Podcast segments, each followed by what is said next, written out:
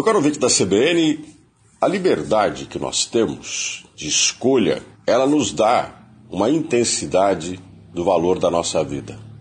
O gozo e o gosto da liberdade é porque ela nos permite aprender com nossas escolhas e entender que nós podemos, com os nossos atos, construir a nossa vida em cima do que nós acreditamos. Em sociedades democráticas, isso é possível. Em sociedades autoritárias, não.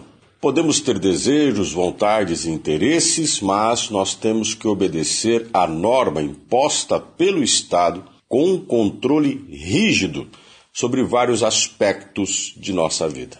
O que queremos conta menos do que as imposições feitas pelo poder público para o que nós devemos obedecer.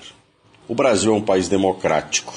E em países democráticos, aonde impera a liberdade de mercado, as pessoas circulam mais, se movimentam mais, se expõem mais correm mais riscos. Talvez isso explique o porquê, no caso do Brasil, que tem uma população de mais de 209 milhões de habitantes, nós ultrapassamos os 130 mil mortos. Também explico por que os norte-americanos, que têm uma população maior que 388 milhões, também têm mais de 200 mil mortos. E os chineses, que tem uma população de mais de 1 bilhão e 300 milhões de indivíduos, só tem um pouco mais de 4.600 mortes. Os chineses são disciplinados? Não. O governo chinês é autoritário. Claro que nós gostaríamos de ter a morte como algo que nós pudéssemos evitar.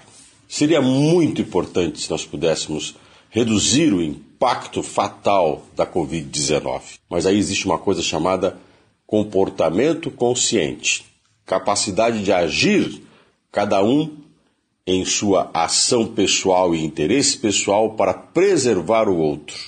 Aí não é uma questão de democracia, é uma consciência, educação e responsabilidade. Não se culpa a democracia e nem se considera que o autoritarismo resolve.